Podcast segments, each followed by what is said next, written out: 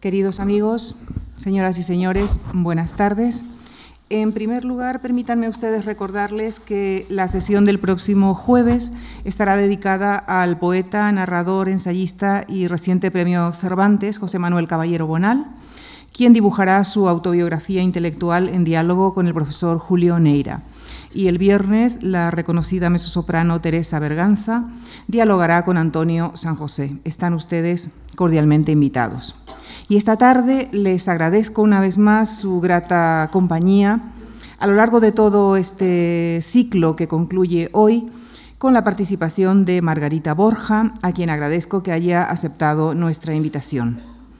Autora, directora y productora de teatro, Margarita Borja es además poeta, autora de títulos como Noviembre de los Jardines y El río de la El.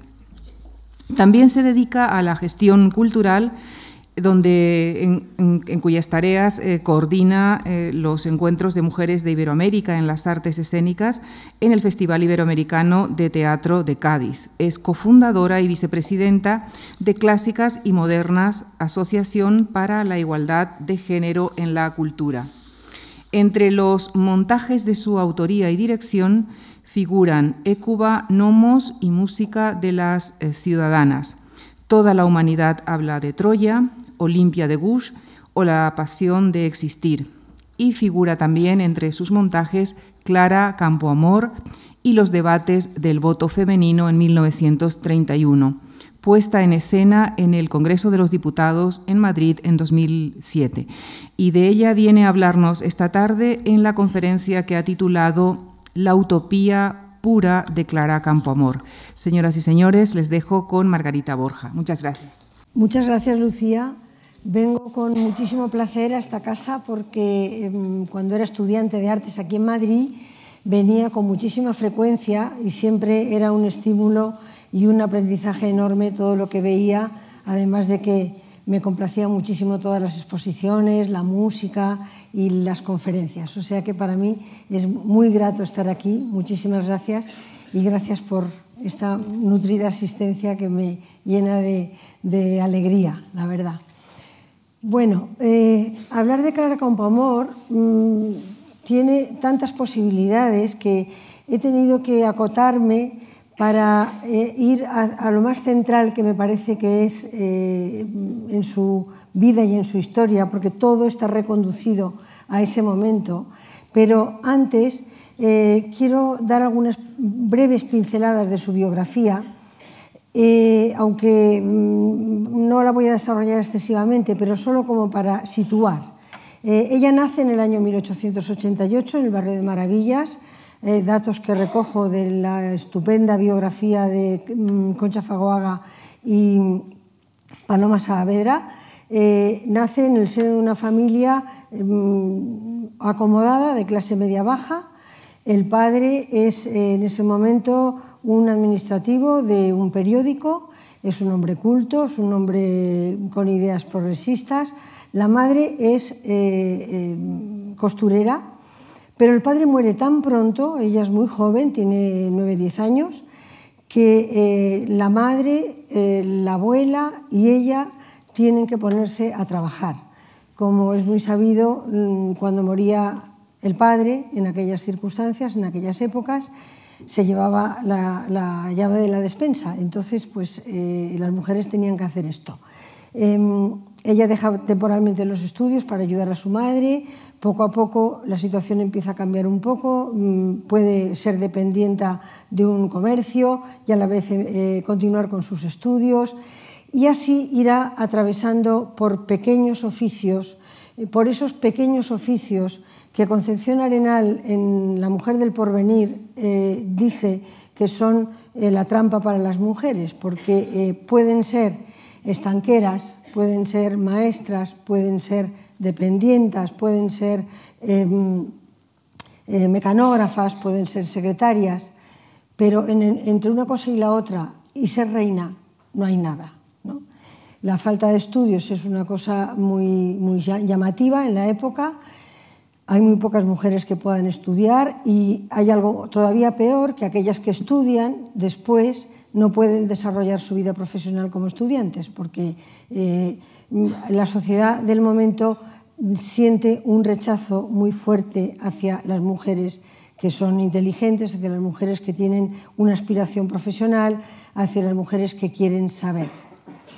Bueno, eh, Clara Campoamor mm, en un momento determinado decide que va a estudiar el bachiller, tiene ya 33 años y compagina esa decisión con eh, traducir obras del francés, porque eh, a ella le interesa mucho la literatura francesa, y además también eh, empieza a trabajar en el periódico La Tribuna. En el periódico La Tribuna se, se relaciona por primera vez con intelectuales del país como Ramón Gómez de la Serna, como Bagaría, el dibujante, como Julio Camba, y ahí es donde se da cuenta que ella tiene que incrementar su cultura, que necesita verdaderamente eh, estudiar mucho, no solo lo que a ella le interesa, sino lo que es la cultura en sí. Bueno, decidirá también estudiar Derecho.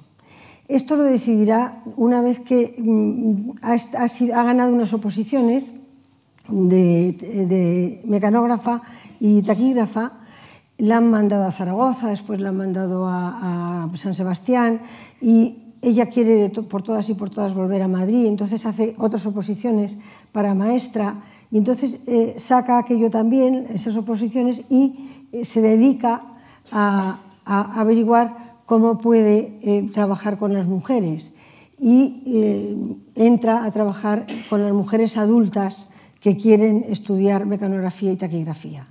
Es un momento absolutamente decisivo porque ahí ella se da cuenta de cuál es el problema de las mujeres, de hasta qué punto están sojuzgadas, de hasta qué punto están desatendidas, de hasta qué punto pasan por unas dificultades enormes para sacar adelante a sus familias, hasta qué punto no tienen un horizonte propio, no tienen una habitación propia, como decía Virginia Woolf, tan importante para acotar ese espacio desde el cual empezar a pensar en la propia vida, empezar a pensar en un proyecto propio, empezar a pensar en la felicidad.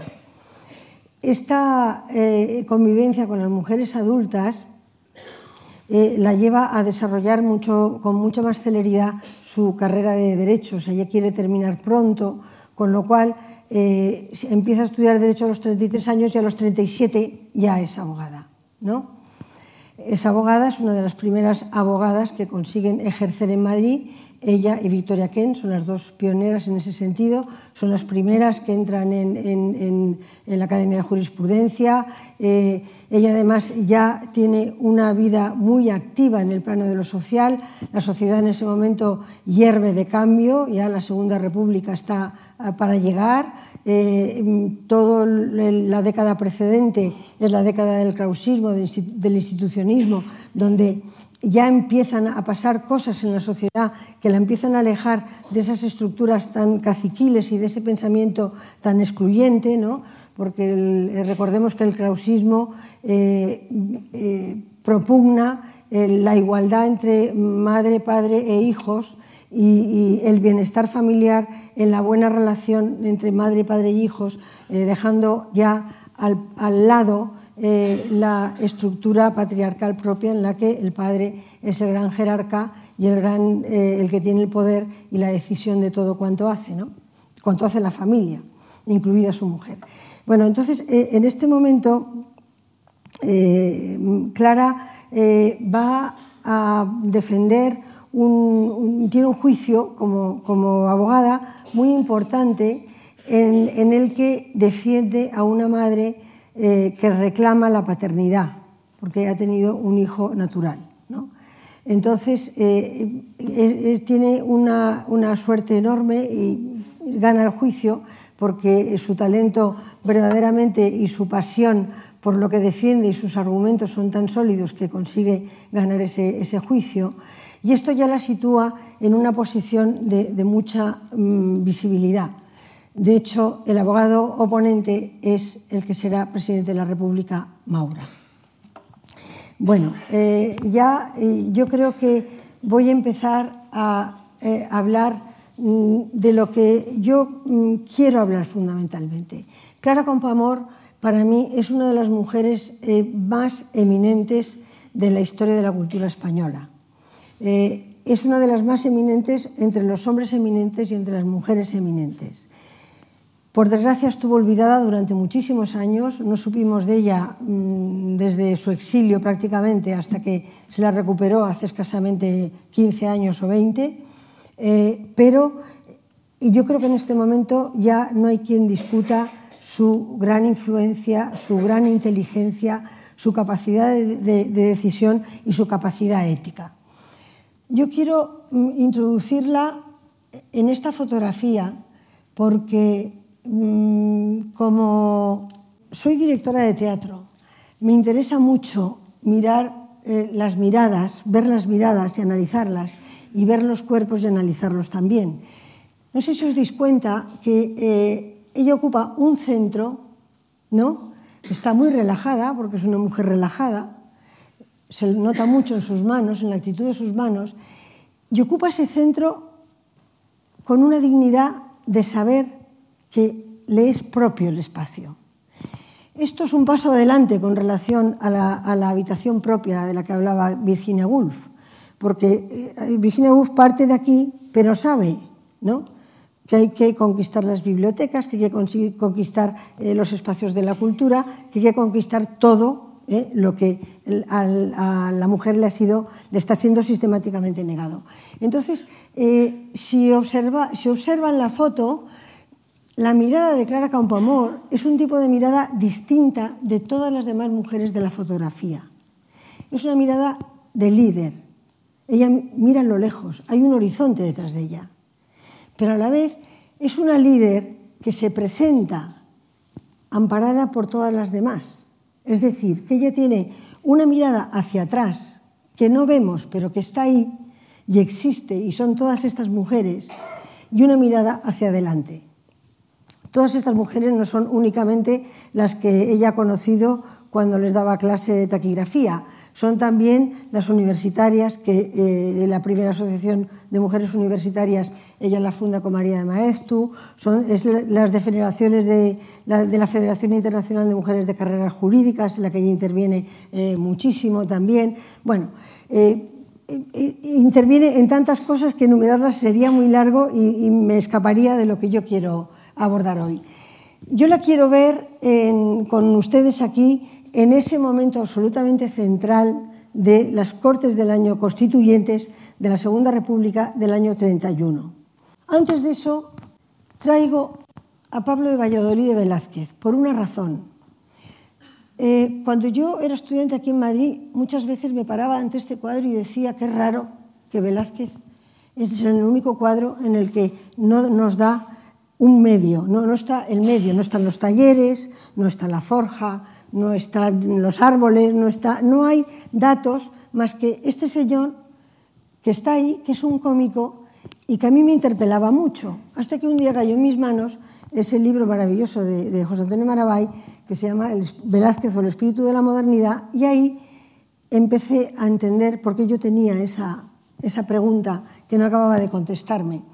Eh, analiza que eh, Pablo de Valladolid mm, es el nuevo hombre del barroco que se hace visible desde una clase social que no ha tenido acceso a la visibilidad, porque Velázquez ha sido un hombre que eh, ha orientado mucho sus lecturas, conoce, lee mucho de filosofía, discute sobre filosofía, eh, el concepto del humano en el barroco se lo conoce muy bien.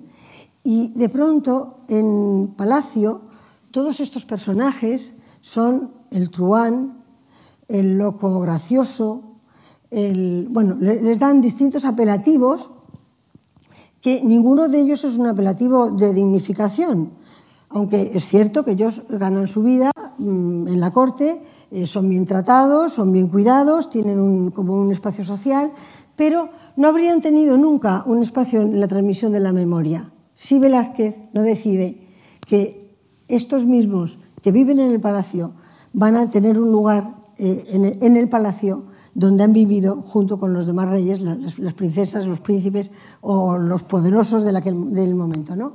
Entonces, eh, me llama mucho la atención porque creo que eh, El cómico Pablo de Valladolid es un hombre del común. Y Velázquez, al situarlo en un espacio simbólico donde, eh, le ha quitado mm, toda connotación de, de, lugar, de ubicación física, eh, ha hecho, desde mi punto de vista, ha creado una metáfora a partir de esas metáforas filosóficas o de esas teorías filosóficas del barroco. Y lo traigo a colación porque hay un eslabón perdido para las mujeres desde este momento hasta el momento en el que Clara Campoamor va a defender el voto para las mujeres. En ese momento las mujeres del barroco sufren situaciones muy duras, ¿no? Y ahí está doña María de Zayas para atestiguarlo, ¿no? Eh, doña María de Zayas dice que eh, tienen como una obsesión los hombres en, despreciar a las mujeres permanentemente, ¿no? Y además de eso, también ellas soportan toda una serie de, de, de nombres parecidos a los que soportan los bufones, ¿no? Son las barraganas, son las caprichosas, etcétera, etcétera, etcétera. Hay una, con todo y con esto, también hay mujeres del barroco que son valientes y que son eh, arriesgadas y que son, quieren ser bachilleres y, y que tienen como un afán de sobresalir muy importante, pero se burlan de ellas cuando quieren estudiar y quieren ser bachilleres. Entonces ya empezamos con ese grandísimo problema de que las mujeres quieren estudiar y no las dejan estudiar. Entonces, eh, he querido hacer este eslabón porque a mí me parece que lo que sucede en el debate de, las Cortes Constituyentes con relación al voto femenino, que ahora vamos a ir viendo poco a poco, tiene que ver con la cultura española y tiene muchísimo que ver, tiene casi más que ver con la cultura española que con el feminismo internacional, que está teniendo mucha, mucha influencia, desde luego, ya en España, pero que eh, eh, no, no, tenemos un paso ahí que cumplir desde el barroco hasta que llega Clara Campoamor. Vamos a verlo. He escrito esto, Clara Campoamor, al igual que el cómico de Velázquez, se alza en el hemiciclo desde la exigua sombra de su sueño, hecho de la materia creadora de los sueños de la mujer española del común. Aquí la tenéis, ya vestida de abogada. Bueno, vamos a ver. Eh, hay dos diputadas en el debate del sufragio femenino y hay 465 diputados.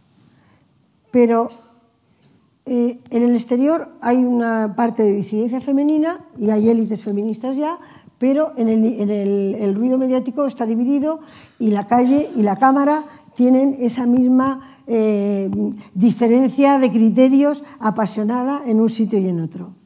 ¿Cómo eran los debates parlamentarios? Bueno, eh, hay una pérdida de imágenes enorme, ¿no?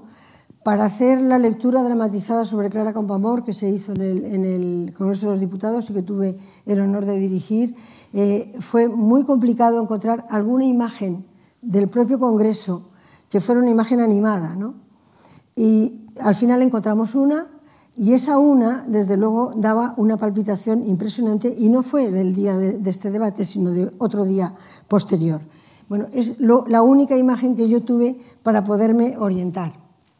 Pero, sin embargo, esa imagen coincidía con el diario de sesiones del Congreso, que este sí que está completo, porque ahí no hubo, se, conservó, lo otro se perdió durante la Guerra Civil, se conservó, y en esos diarios de sesiones del Congreso, de esas sesiones tan apasionantes del mes de octubre y del mes de diciembre posteriormente, eh, aparece con muchísima frecuencia anotado murmullos, grandes murmullos, tumultos, eh, aplausos, eh, protestas. O sea, permanentemente, eh, cada vez que, hay, un, que hay, un, hay, una intervención, suelen ocurrir estas cosas.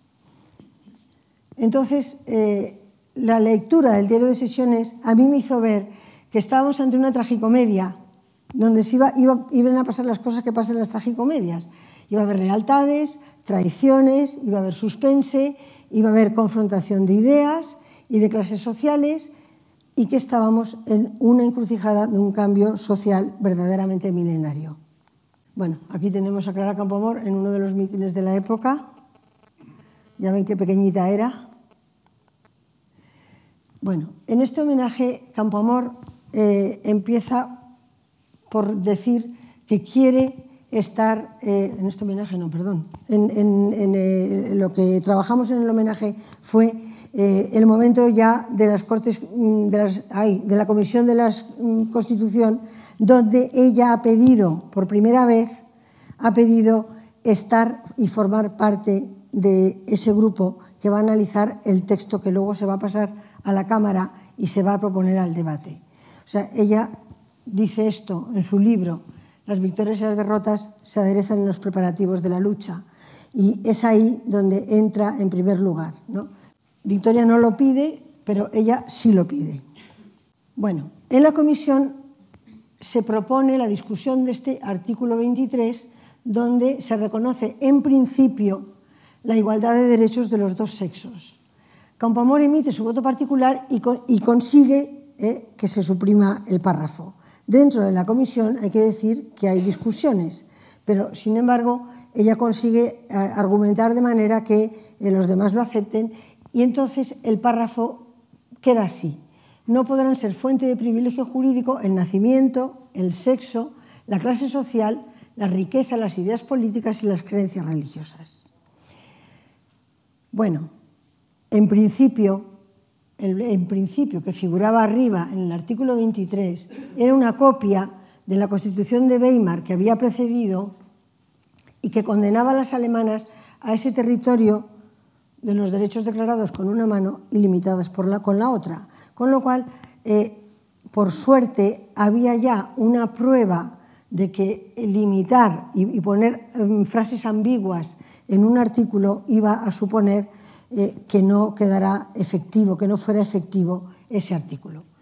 Otra propuesta que surgió dentro de la comisión y que después veréis también en el debate es esta los ciudadanos de uno y otro sexo mayores de 21 años tendrán los mismos derechos electorales conforme determinen las leyes. Aquí de nuevo había otra situación de trampa, porque eh, permitía que una vez aprobado el texto constitucional hubiera unas leyes distintas que determinaran una cosa diferente, con lo cual era una contradicción enorme.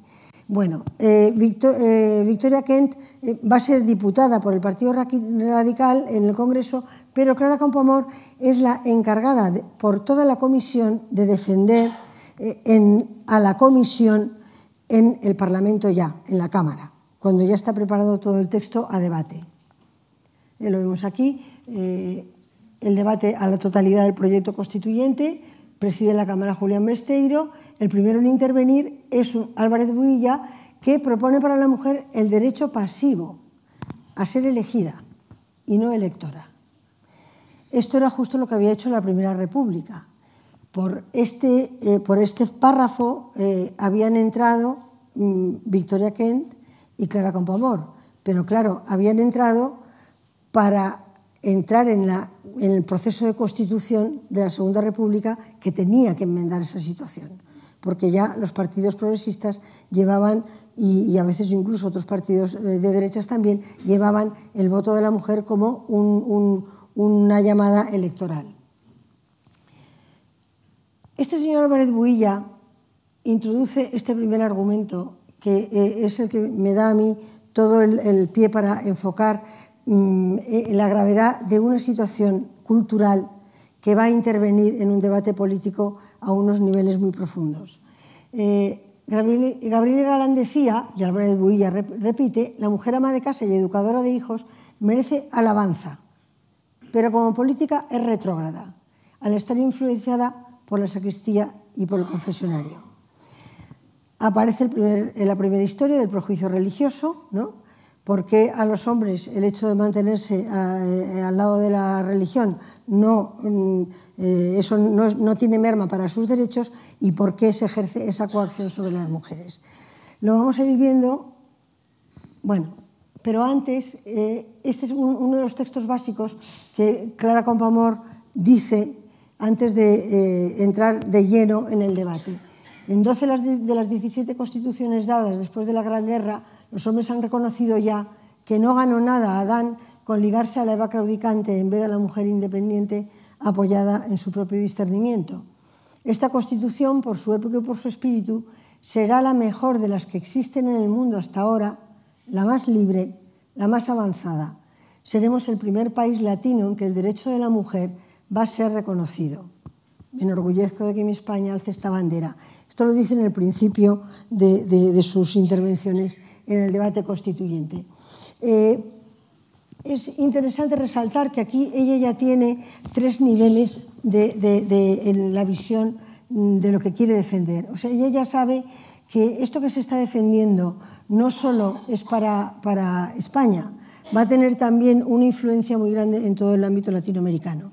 Y no por casualidad hace alusión a, Lilith y, y, no Adán, porque el debate sobre eh, la tergiversación que se, de la interpretación de muchos textos sagrados que se hace con relación al tema de las mujeres es una constante.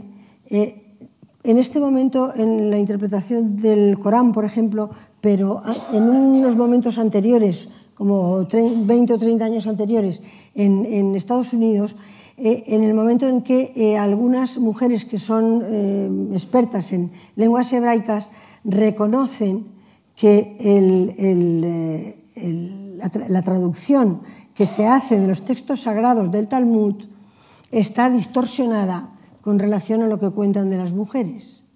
Entonces, eh, Susan B. Anthony y Elizabeth Cady Stanton y Lucia Mott se dedican a investigar, a volver a traducir para ver efectivamente qué dicen esos textos. Y el resultado es que eh, no es homogénea la discriminación hacia las mujeres. En unos textos eh, hablan de igualdad entre hombres y mujeres y en otros de otra cosa, con lo cual ya encuentran un camino de salida muy importante. Aparece la historia de Lilith, que hasta ese momento había, había sido, eh, ladeada. ¿no? Lilith eh, no quiere aceptar el predominio del varón y entonces prefiere el castigo divino a ser mm, una mujer dependiente del varón. Entonces dice que prefiere volverse a la tierra y, desaparecer. Con lo cual se construye el mito de Eva desde un punto de vista de la sumisión de lo femenino. Creo que esto es una cosa muy importante de, de, de, de decir porque vamos a ver cómo va a gravitar en este debate de una manera tremenda. Bueno, Victoria Kent va a argumentar en contra, siguiendo las directivas de su partido. El presidente Alcalá Zamora pide que se vote por partes el problema de la del problema del sexo. La narradora proclama el resultado, hay murmullos, según registra el diario de sesiones, y ahora antes de eh, introducir este vídeo que se hizo de la lectura dramatizada que tuve el gusto de dirigir, eh, quiero mm, decir que eh, tuvimos una, una contribución para todos los personajes de los diputados y las diputadas, de, actores españoles, importantísima. Y quiero leer los que van a aparecer en, los vídeos. Estará Pilar Bardem como narradora, estará Berta Ojea, que además hoy nos acompaña aquí, y es un gran placer para mí, Berta, muchas gracias, en el papel de Clara Campamor. Estará Rosana Pastor como Victoria Kent, eh, Juan Margallo como Niceto Alcalá Zamora, Manuel Morón como Guerra del Río, Fernando Chinarro como el señor Juarros. Eh, hay muchos más, está Juan Diego como Vejero, Rafa Castejón como Cordero y más, pero la, la lista es muy larga y yo he querido centrarme solo en los temas culturales y no tanto en los temas políticos, porque me parece que es la piedra angular de todo lo que sucede ahí. Concluidas las votaciones, gana el voto joven a los 23 años. Se discute a continuación las enmiendas al voto femenino. El catedrático Manuel Hilario Ayuso es el primero en el uso de la palabra. Señorías, leo mi enmienda en nombre del Partido Republicano Federal. Los ciudadanos varones de 23 años y las hembras desde los 45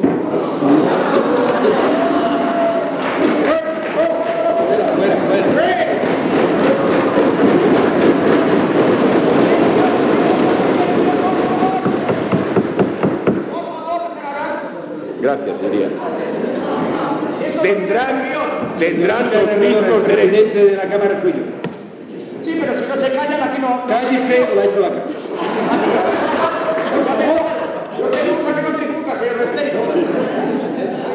¿Me permiten que prosiga, por favor? Gracias. Y las hembras desde los 45 tendrán los mismos derechos electorales conforme determinen las leyes. No emplearé eufemismos. No, señores. No se tomen esta enmienda a chacota. ¿Por qué va a asustar en el Congreso español lo que se trata en todos los congresos internacionales, en ateneos y academias? No hace mucho, en un congreso internacional, se estimó la edad crítica de las mujeres latinas más o menos a los 45 años. Pues bien, pues bien, ateniéndome a ese criterio, cuando en el Parlamento de mi patria se va a tratar de dar plenitud de derechos electorales a la mujer, traigo la cuestión. ¿Se cree de buena fe que antes de esa edad crítica está capacitada la bella mitad del género humano? ¿No puede estar disminuida su voluntad, su inteligencia y su psiquis? Fuera. Cada uno, cada uno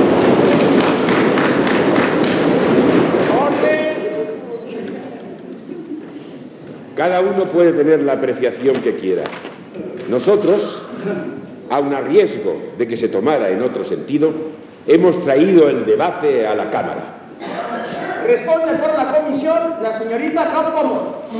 Señor Manuel Nario Ayuso, hacia el filo de 25 años, en una sesión del Ateneo, le oí referir a su señoría como una broma lo que ahora nos trae aquí. Su argumento no era propio, sino tomado de otro ponente. ¿Cuántos años de incubación? Si durante 25 años es todo cuanto de información sobre el feminismo ha podido acumular su señoría, solo diré en respuesta a lo que ha dicho que no sé qué es mejor, si el desdén o la indignación.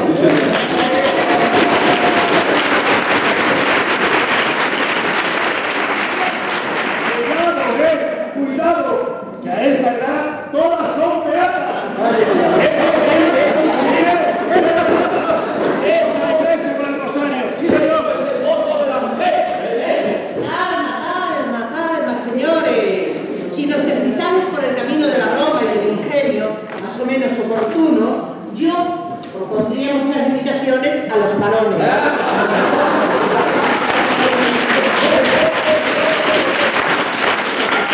Señor, señor Ayuso, le ruego que mantenga el debate en un término prudencial. No soy yo, es la sala. Exacto, exactísimo. Es exacto de toda exactitud lo que la señorita Campoamor ha relatado. Pero le falla a usted la memoria, señorita Campoamor. O como la mayoría de sus congéneres, no desea confesar su verdadera edad. No son 25 años, señorita Campoamor. Sepa que hace la friolera de treinta y tantos años. Silencio, silencio, señoría. Sobre todo usted. Y usted, señor Ayuso, repórtese. Me estoy reportando. Pues repórtese cuanto antes. Se reunían las señoras y señoritas feministas en el Ateneo cuando el respetable doctor Julián sostuvo la teoría del Congreso Pedagógico Internacional que he traído aquí. Otros tratadistas de diversas tendencias han hablado sobre este problema, pero pecaría yo de pedante y ridículo. Como cada uno de los hombres que me escuchan aquí tiene formado su criterio, hombres, señorita Campoamor, hombres, dejaré que ellos estimen o desestimen la enmienda a su criterio y conciencia. Gracias. El señor Juan pide la palabra y el presidente de la Cámara, que empieza a impacientarse, la concede.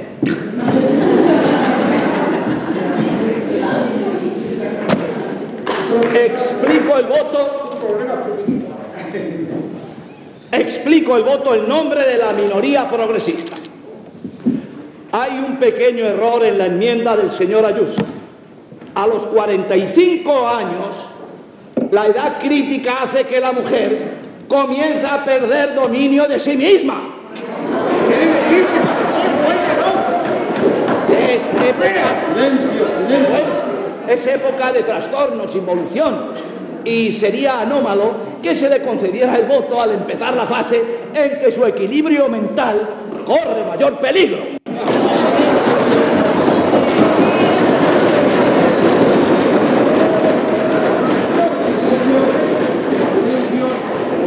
tener que echar a la calle a todos. Hombre, Agradecería al señor Juarros, que le viene muy bien el apellido, que pusiéramos fin a una discusión que pudiera tomar direcciones inconvenientes para la seriedad de la Cámara. ¿eh? Seriedad y respeto, respeto sobre todo. Y escuchen con, con atención. El pretendido histerismo de la mujer se ha juzgado aquí con un vocablo técnico empleado sin suficientes conocimientos. La mujer no es histérica, sino en un determinado número de casos. El histerismo no es una enfermedad exclusiva del sexo femenino, es igualmente patrimonio del hombre. El tipo de hombre histérico abunda cada vez más en la sociedad actual. La mujer que viene a la Cámara elegida por sentimientos y razones de índole masculina representa la opinión que la ha votado. Mientras no tenga el voto de las demás mujeres, no se puede afirmar seriamente que representa al sexo femenino. Constituyen más de la mitad de la nación. Y no es posible hacer labor legislativa sin ellas. Compréndanlo así. Las mujeres representan un sentimiento de maternidad que los hombres no pueden ni concebir. Y resulta bufo y cómico que ciertos escritores pretendan conocer el alma femenina. Bueno, ¿a qué se refiere con eso? No, no, probablemente, probablemente ni la misma mujer la conoce. Porque ha vivido en régimen de inferioridad, habituada a defenderse, sin desarrollar su temperamento de manera amplia y liberal. Por estas esenciales razones, nos oponemos a la enmienda. No existe razón fisiológica, ni ética, ni psicológica para establecer tal diferencia. Muy bien. A los 50 años se presentan fenómenos de involución que significan decadencia. Después de los 50 resulta muy difícil la adquisición de nuevos conocimientos. Se vive en adelante de remanentes intelectuales del pasado. No, no. Yo lamento, lamento esta protesta, exteriorizadas principalmente por los que tienen más de 50 años. Pero la verdad no admite retoque. Bueno, como habréis visto, es muy divertido. es tremendo, visto desde hoy, es tremendo ver la carga tan, tan demoledora que había en ese, en ese congreso y que mm, además eh, estaba eh, muy justificada, porque el propio Ateneo había ido haciendo conferencias de señores que venían a contar eh, todas las experiencias de Charcot, donde se trataba de estigmatizar a las mujeres como histéricas, de decir que esto era una cosa bastante natural, que la patologización de la histeria en las mujeres era algo que tenía que ver con su carácter, con su manera de estar en el mundo. Bueno, precisamente esta discusión ha tenido en la época mm, ya contemporánea, ha tenido grandes teóricas que han investigado toda esta mm, cuestión. Y, por ejemplo, Irene Walter, la norteamericana, eh, haciendo un análisis comparativo con lo que le ocurría a los eh, soldados de la Segunda Guerra Mundial, que tan desesperados de, estar en las trincheras matándose y, siendo eh, heridos por otros, eh, llegaban a los hospitales con unos ataques de histeria tremendos. ¿no? Entonces, eh, ella y también otros psicoanalistas llegaron a la, conclusión de que eh, esta situación de las crisis histéricas es propia de, la gente que no tiene poder y que necesita expresarse. Y entonces es una manera de expresarse áfona, ¿eh? pero corporal. Esto mm, es muy grande, en el, muy, muy, muy, muy largo en el tiempo. A las sufragistas eh, las hacían eh, alimentarse, las que estaban en huelga de hambre, las hacían alimentarse como los gansos, ¿no? las alimentaban con unos embudos enormes y después también las llevaban ante estos médicos para que eh, las analizaran como histéricas. ¿no? O sea, era, es una situación de una vejación y de una tortura como, como, como no se puede explicar. Y eso está hecho desde la ciencia y está hecho desde lugares muy normalizados de la sociedad y todo esto está en el trasfondo de este debate. ¿no? El, el, el, no considerar a las mujeres por el hecho de ser mujeres aptas para tener derechos es eh, un tema cultural muy largo en los siglos. Eh, a ver, bueno, vamos a pasar a lo que sigue. Eh, como habéis visto, la, abogada Victoria Kent, que es una abogada feminista muy conocida en el momento, que es una mujer muy potente desde el punto de vista intelectual también y una muy buena abogada, Sin embargo, se ha posicionado en contra del voto femenino porque en el Partido Radical y en otros partidos republicanos existe el pánico a que eh, las mujeres voten con, eh, con las derechas, o sea, que voten por que sea el voto de los sacerdotes, que sea el voto de los, de los confesores. Bueno, el, eh, el, debate está servido porque, por ejemplo, el, el, diputado Cordero y el diputado Vejero, que los dos son de la minoría socialista, van a decir que nadie les puso esas trabas a los obreros cuando, cuando mm, quisieron eh, tener sus derechos políticos y los consiguieron, ¿no? que a las mujeres había que atraerlas, igual que eh, atraerlas para la República, contar con su, sus ansias de libertad para sumarlas a las ansias de libertad de la, de República y mm, que hacía falta mucho tiempo y dedicarles, eh, prestarles atención desde la propaganda electoral. ¿no? Entonces, vamos a ver em, lo que sigue, lo que, lo que va a contestar Victoria Kent y, eh, lo primero vamos a empezar por ver el resultado de esa votación del artículo mm, que hemos leído desde el principio en la Cámara en el diario de sesiones. ¿Puede ir el corte? Son las 4 y 40 minutos de la tarde y comienza la histórica sesión del 1 de octubre. La discusión del artículo 34 continúa. El señor presidente concede turno de explicación de voto a la señorita Victoria Pérez. Señores diputados, pido a la Cámara atención respetuosa, porque estimo que no es un problema nimio, que debamos dejar pasar a la ligera. Se discute en este momento el voto femenino, y es significativo que una mujer como yo se levante, se levante en la tarde de hoy a decir a la Cámara que creo que el voto femenino debe aplazarse. Creo que debe aplazarse. Lo dice una mujer que en el momento crítico de decirlo renuncia a un ideal. Que dos mujeres se encuentran aquí reunidas, opinen distinto, no significa nada, porque dentro de los mismos partidos y de las mismas ideologías hay opiniones diferentes. En estos momentos vamos a dar o negar el voto a más de la mitad de los individuos españoles. Y es preciso que las personas que sienten el fervor democrático y liberal republicano nos levantemos aquí para decir que es necesario aplazar el voto femenino. Y es necesario aplazarlo porque para variar de criterio yo necesitaría ver a las madres en la calle pidiendo escuelas para sus hijos. Necesitaría haberlas visto diciendo a sus hijos que no fueran a Marruecos. Necesitaría verlas unidas pidiendo lo indispensable para la salud y la educación de sus hijos. Por eso, señores diputados, por creer que con ello sirvo a la República, como me he comprometido a servirla mientras viva, por ese estado de conciencia es por lo que me levanto en la tarde de hoy a pedir a la Cámara que despierte la conciencia republicana, que avive la fe liberal y democrática y que aplace el voto para la mujer.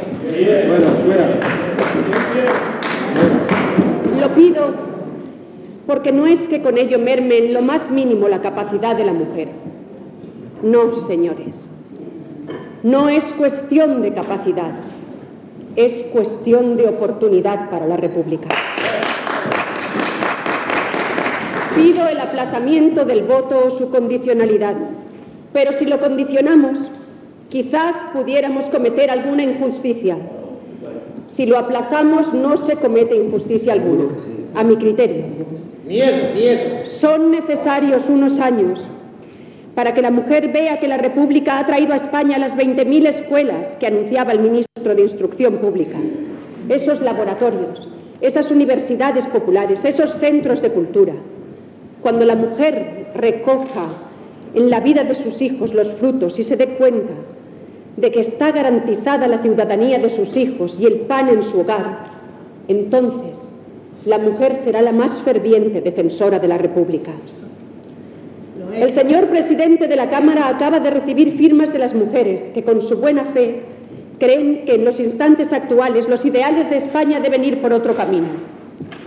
Cuando yo deseaba fervorosamente millares de firmas de adhesión a la República. Han venido, las republicanas han venido. Yo deseaba, yo deseaba miles y miles de, de firmas miles y miles de mujeres gritando en la calle, ¡Viva la República! ¡Viva el gobierno de la República! Confieso que no lo he visto. No puedo juzgar a todas las mujeres españolas por las universitarias que estuvieron en la cárcel, honra de la juventud escolar femenina. Fueron cuatro muchachas universitarias. Tampoco puedo juzgar a todas las mujeres por las obreras que dejan su trabajo diario para sostener su hogar con su marido. Si todas fueran obreras, si todas fueran universitarias y estuviesen liberadas en su conciencia, yo frente a toda esta Cámara pediría hoy el voto. Pero en estas horas me levanto justamente para decir lo contrario y decirlo con toda la valentía de mi espíritu, afrontando el juicio que de mí puedan formar las mujeres que no tengan ese fervor y estos sentimientos republicanos que quiero tener. Después de unos años de convivir con la República y de apreciar los beneficios de la República, tendréis en la mujer el defensor más ferviente y entusiasta de la República. Por hoy, señores diputados, es peligroso conceder el voto a la mujer.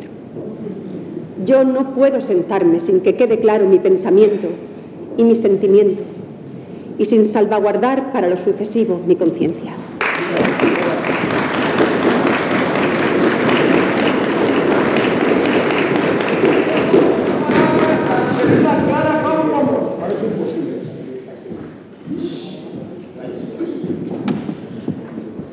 Señores diputados, lejos yo de censurar ni de atacar las manifestaciones de mi colega, la señorita Ken, comprendo por el contrario la tortura de su espíritu al haberse visto hoy en trance de negar la capacidad inicial de la mujer. Por su pensamiento ha debido pasar en alguna forma la amarga frase de Anatole France cuando nos habla de aquellos socialistas que forzados por la necesidad iban al Parlamento a legislar contra los suyos, con toda la cordialidad necesaria. Las afirmaciones de esta tarde no están apoyadas en la realidad, que cuando las mujeres se han levantado para protestar de la guerra de Marruecos, primero, ¿y por qué no los hombres? Segundo, ¿quién protestó y se levantó en Zaragoza cuando la guerra de Cuba más que las mujeres. ¿Quién nutrió la manifestación por responsabilidades del Ateneo con motivo del desastre de anual? Las mujeres en mayor número que los hombres.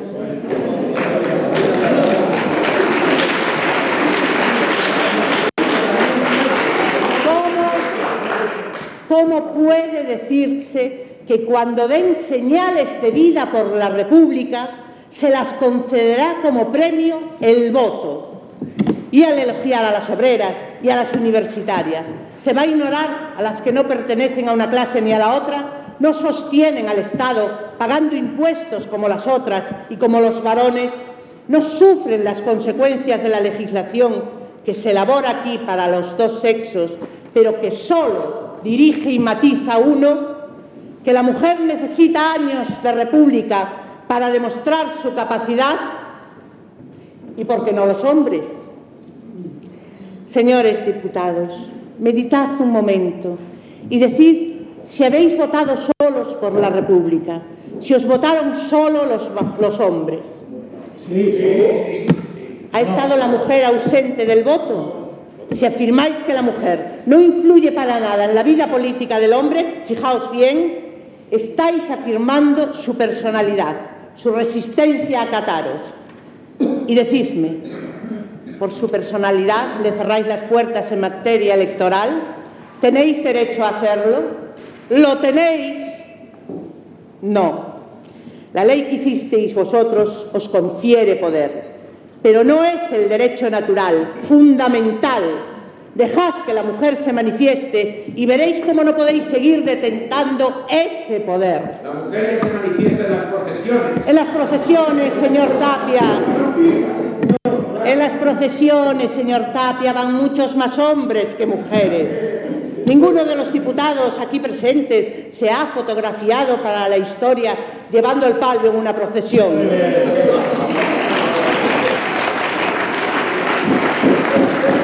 Pues entonces, pues entonces no hablemos de esas cosas, porque lo que aquí importa es el principio. Lo que importa es la república. Ese es el principio. La restauración es lo mismo que conceder el voto a la mujer. Su afirmación es una hipótesis en cuyo nombre no tiene derecho su señoría a cerrar el paso a más de la mitad de la raza española. No se le cierra el paso, señorita. Es cuestión de tiempo. Es una cita para el año que viene.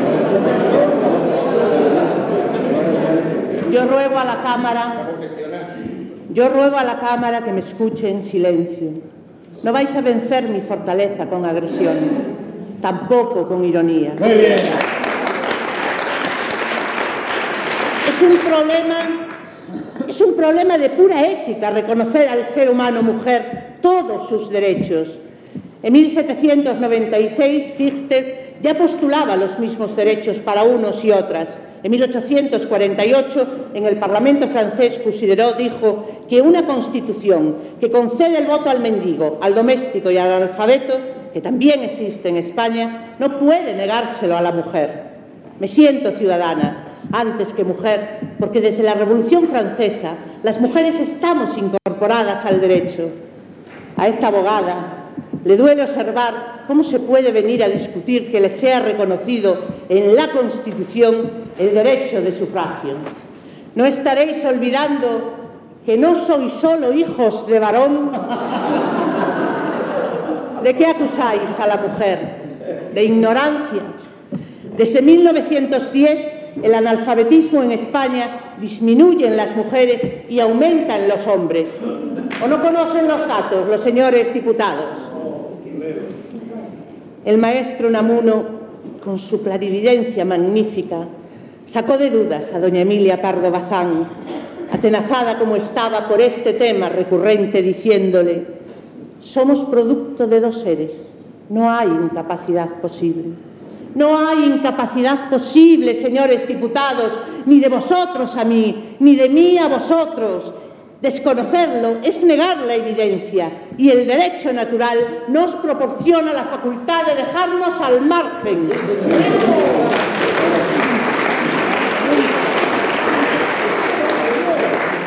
Soy diputada por la provincia de Madrid. La he recorrido muchas veces y siempre he visto en los actos públicos una concurrencia femenina muy superior a la masculina. He visto sus ojos esperanzados, atraedla y ayudaréis a la República.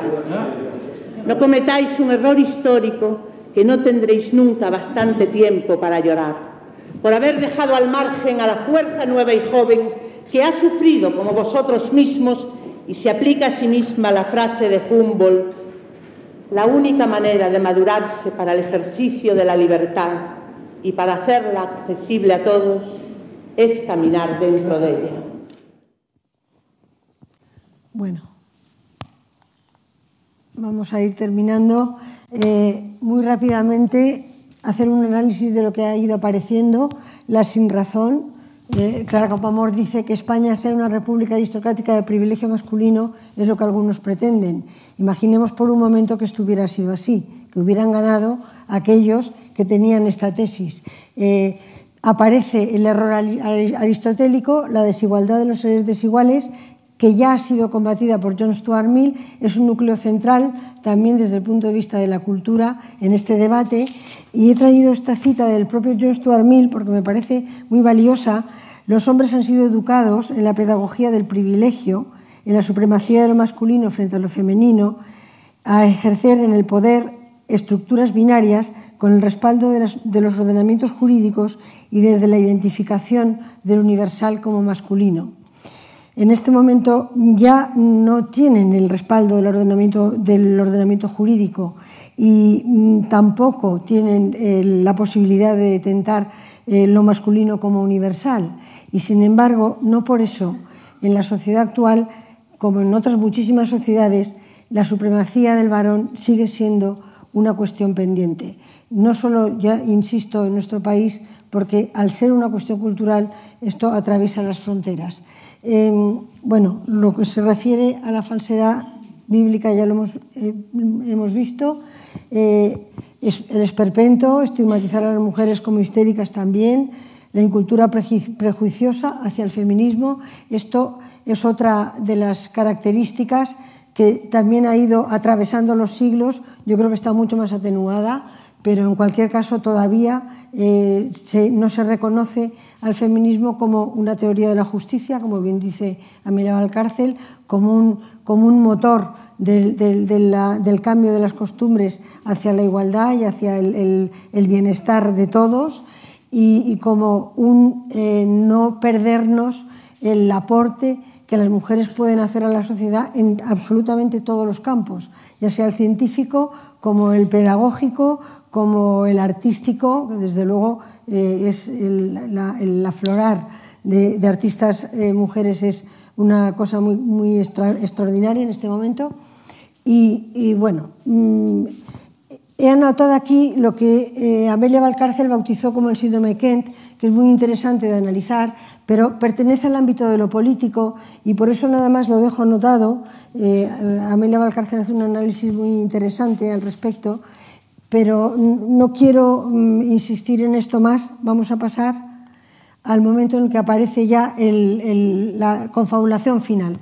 Se ha conseguido el voto, eh, ya eh, se ha conseguido por 40 votos de diferencia, eh, el artículo ha salido, ya la igualdad está asegurada y sin embargo mm, van a pasar muchas cosas a partir de aquí.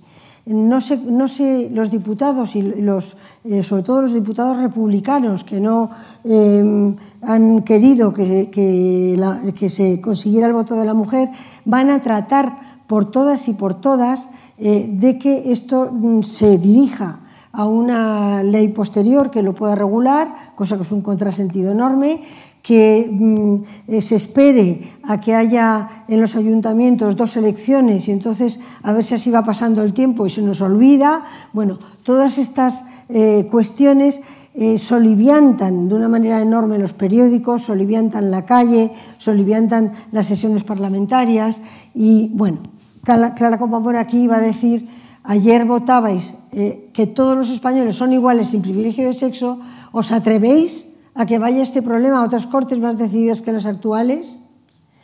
Y a todas estas, eh, en la tribuna de invitados había mujeres del grupo de Benita Asas Manterola, eh, feministas muy, muy, muy combativas y muy activas, si bien eran pocas, y una de ellas, cuando Guerra del Río eh, propone posponer el voto femenino, va a decir, pero pero, pero si tú eres del partido que la compone, pero es que la vais a abandonar, ¿de verdad que la vais a abandonar? Bueno, y eso hará que cuando es, estas son las mujeres en la puerta del Parlamento, hará que cuando eh, lleguen las dos enmiendas, la de Penalba y la de, Torrer, y la de Torrero, en una sesión que se va a celebrar dos meses después cuando mientras tanto eh, Clara Compamor ha ido a la Sociedad de Naciones a Ginebra y ha tenido un discurso para la igualdad que ha tenido una resonancia internacional muy importante y todo eso, pero los que confabulan han aprovechado su ausencia para tomar posiciones y entonces en la Cámara eh, van, a, van, a, plantear eh, dos enmiendas. ¿no? Eh, el diputado Cordero, que es el, uno de los... Bueno, en realidad es el diputado que consigue que esas enmiendas no, no salgan adelante porque se dedica a ir por los pasillos, a, a, conseguir, a, a um, zarandear a los propios de su partido, diciéndoles no podemos hacer esto, no le podemos hacer esto a las mujeres, los, los eh, los obreros tampoco tenemos experiencia cuando llegamos al Parlamento y nadie nos, nos dijo semejante cosa. Eh, tenemos que votar con Clara Campoamor, no la podemos dejar así. Y consiguió cuatro votos que salvaron la segunda votación. Pero lo que es interesante es que en este momento Clara Campoamor hace una opción. Ya no va a, a, a debatir sobre la igualdad, porque dice eso ya está conseguido. Ella piensa, eh, es, es, constitucional, es un texto constitucional aprobado, con lo cual ya no vamos a volver a esto. Ahora vamos a hablar de la Constitución, de que la Constitución hay que cumplirla y no se la puede revocar después de haberse aceptado. ¿no? Entonces, esto me parece muy importante. Bueno, este último fragmento del vídeo es escasamente dos minutos, ¿eh? lo voy a pasar. Eh, va a aparecer... Eh, no va a hacer problema de minoría la cuestión que se ha levantado Seguramente no estarán conformes todos sus individuos, pero personalmente yo votaré a favor Estado. Me duele que con una gran falta de sentido político, de oportunidad política, se haya querido presentar esta cuestión como si los republicanos que votásemos a favor del dictamen fuésemos poco menos que unos políticos insensatos e incapacitados. Creo sinceramente que no existe peligro alguno para la República. Si lo creyera, no lo votaría. Hoy lo voto. En Cataluña, el voto de la mujer no perjudicará, sino que será un extraordinario refuerzo para la República Española.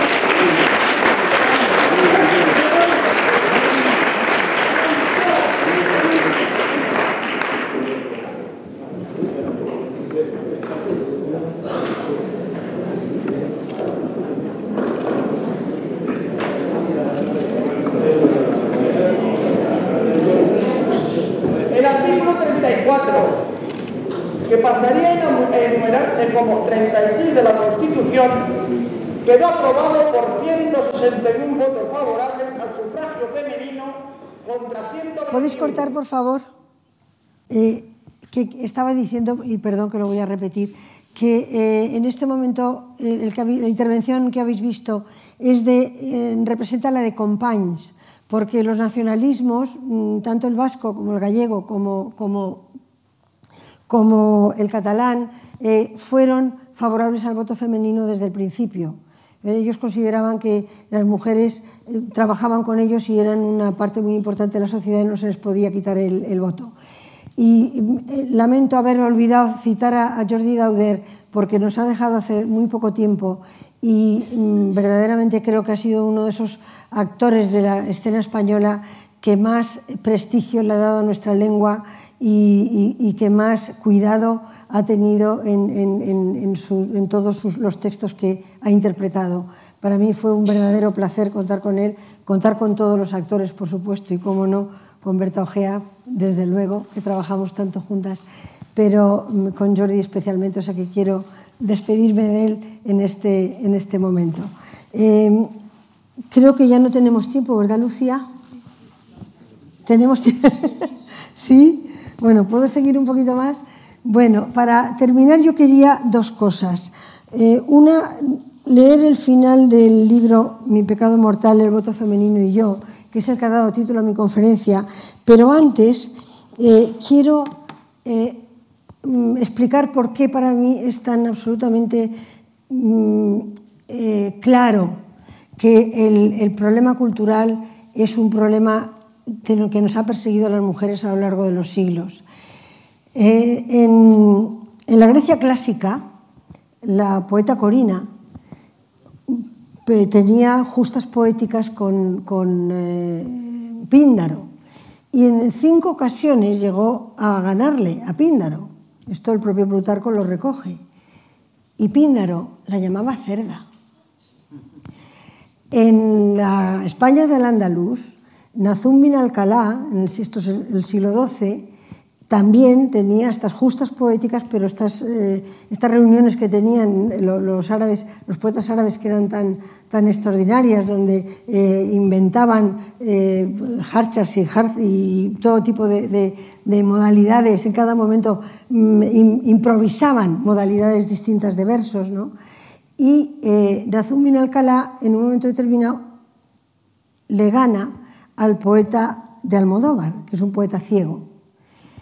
Y él arremete contra ella de una manera tremenda, diciéndole, eh, debajo de tu falda tienes, llevas vergüenzas. Y entonces Nazum bin Alcalá le dice, por mi naturaleza soy mujer, pero mi poesía es hombre. Es decir, que el tema de los universales está planteado en la cultura allí donde el momento cultural ha permitido que hombres y mujeres estuvieran juntos y los hombres no han soportado las intervenciones eh, de las mujeres cuando se han sentido en una posición de perdedores, en una cosa tan sencilla como una, una, una justa poética que no es ningún lugar de un poder especial, ni de eso depende la vida de nadie, ni nada así, ¿no? Bueno, eh, quiero decir que este acueducto que viene desde allá hasta aquí hace que el problema central de este debate, más que político, que también lo es, desde luego es filosófico, desde luego es un problema de costumbres, desde luego es un problema que tiene que ver con, que, con la situación de las mujeres de sometimiento, porque al final quien vive en un régimen de sometimiento acaba sometiéndose, acaba admitiendo su situación, acaba no revelándose, salvo, esas personas preclaras y heroínas que van hacia adelante y que deciden que con todo y con todo, aunque ellas pierdan eh, lo que tienen que conseguir, lo van a conseguir para toda la sociedad. ¿no? Por eso creo que el final de este maravilloso libro de Clara Campoamor, donde ella cuenta su versión de todo lo que vive en esos días de los debates, y cuenta su versión y cuenta lo que ella conoce desde dentro y además lo cuenta con una belleza y con una energía porque maneja muy bien el lenguaje, que es una maravilla, eh, termina diciendo esto, sin dolor, sin melancolía, sobre todo sin resentimiento negativo, porque amo la afirmación, digo adiós a estos recuerdos, gratos e ingratos, y siento que cumplí a satisfacción mía mis deberes.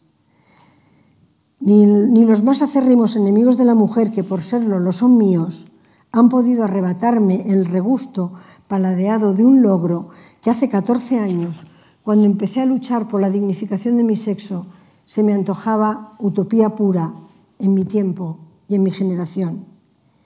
He acusado las injusticias porque no quiero que mi silencio las absuelva y las he puntualizado para darme a mí misma los cimientos de las que hayan de ser mis futuras actuaciones políticas, tanto para que de ellas deduzca enseñanzas la mujer.